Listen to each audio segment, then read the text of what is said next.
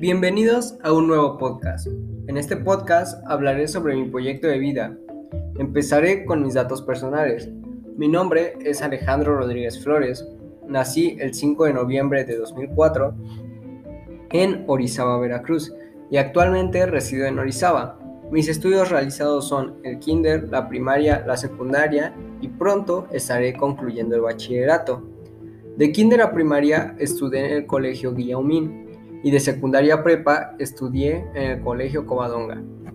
En cuestión de promedios normalmente no bajo de 8.5 en adelante.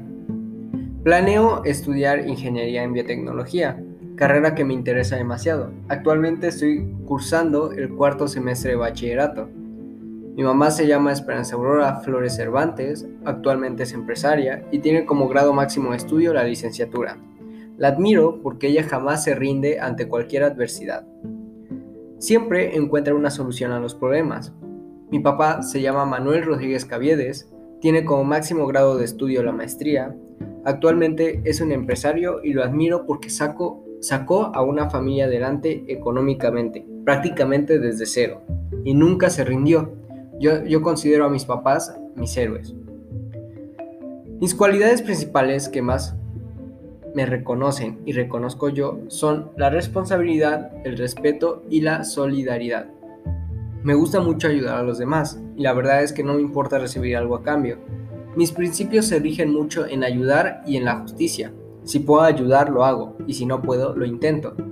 Jamás lastimar a alguien más es uno de mis principales principios, pero siempre buscar lo justo para todos.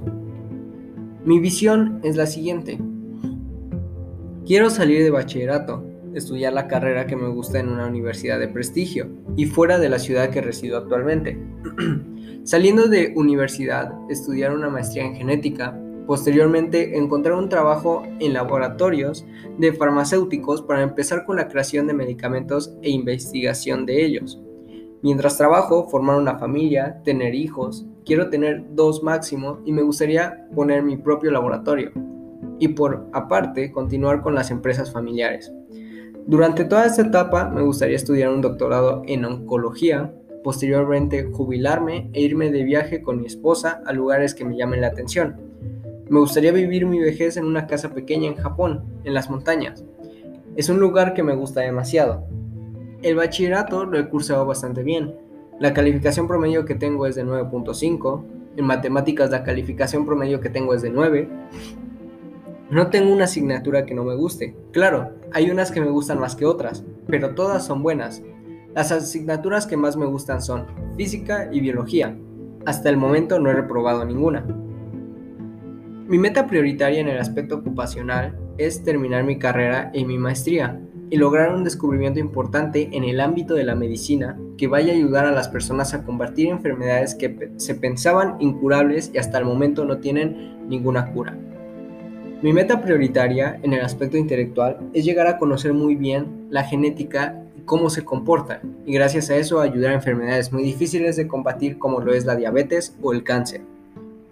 Mi meta prioritaria en el aspecto económico es tener más de una casa, viajar con facilidad con mi familia y que mis hijos tengan buenos estudios en escuelas de prestigio.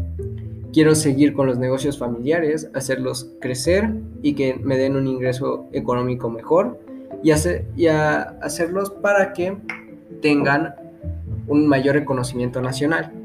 Para finalizar, mi meta prioritaria en el aspecto familiar es tener una familia unida, que a pesar de los problemas, crezcamos juntos y nos apoyemos para todos.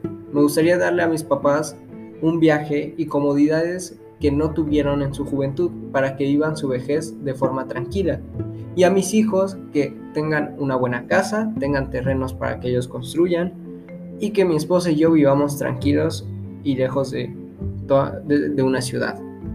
Gracias por escuchar este podcast, nos veremos en otra transmisión. Hasta luego.